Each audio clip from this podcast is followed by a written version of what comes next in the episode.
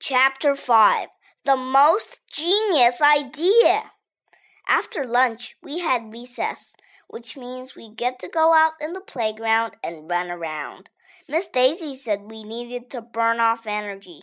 Now, this is more my style, I announced when we got outside. I made a beeline for the monkey bars. Then me and some other kids hit the swings. After that, all the boys had a contest to see who could spin around in circles the longest without throwing up. Michael Robinson won. Then we all sat down on the grass. Even though Miss Daisy was pretty cool, we all agreed that we hated school. We made a promise to one another that we would hate school forever, even if we changed our minds and decided that we liked school. That's when Ryan came up with the most genius idea in the history of the world. This was his idea. We should buy the school. Ryan told us that his father worked for this big company and that once his father's company bought some other company, just like you would go into a store and buy a candy bar. Ryan said it happens all the time. He said he didn't see any reason why we couldn't buy the school just like that. If we bought the school, what would we do with it? Michael Robinson asked.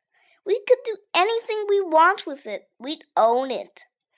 Could we turn it into a video game arcade? I asked. Sure, why not?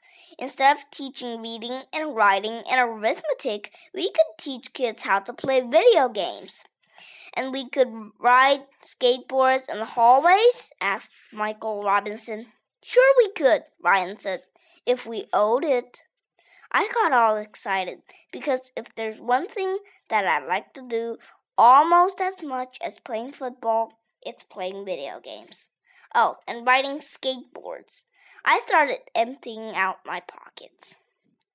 I had a nickel, three pennies, and a lifesaver. The other boys emptied their pockets too. We separated all the pennies, nickels, and dimes into little piles. Then we added up all the money. We had one dollar and thirty-two cents. Wow, Michael Robinson said. That's a lot of money. I don't think it's enough to buy a school, said Ryan, who knew a thing or two about financial matters because his father worked for this big company. Well, how much do you need to buy a school? I asked. Beats me, said Ryan. We'd better ask Miss Daisy.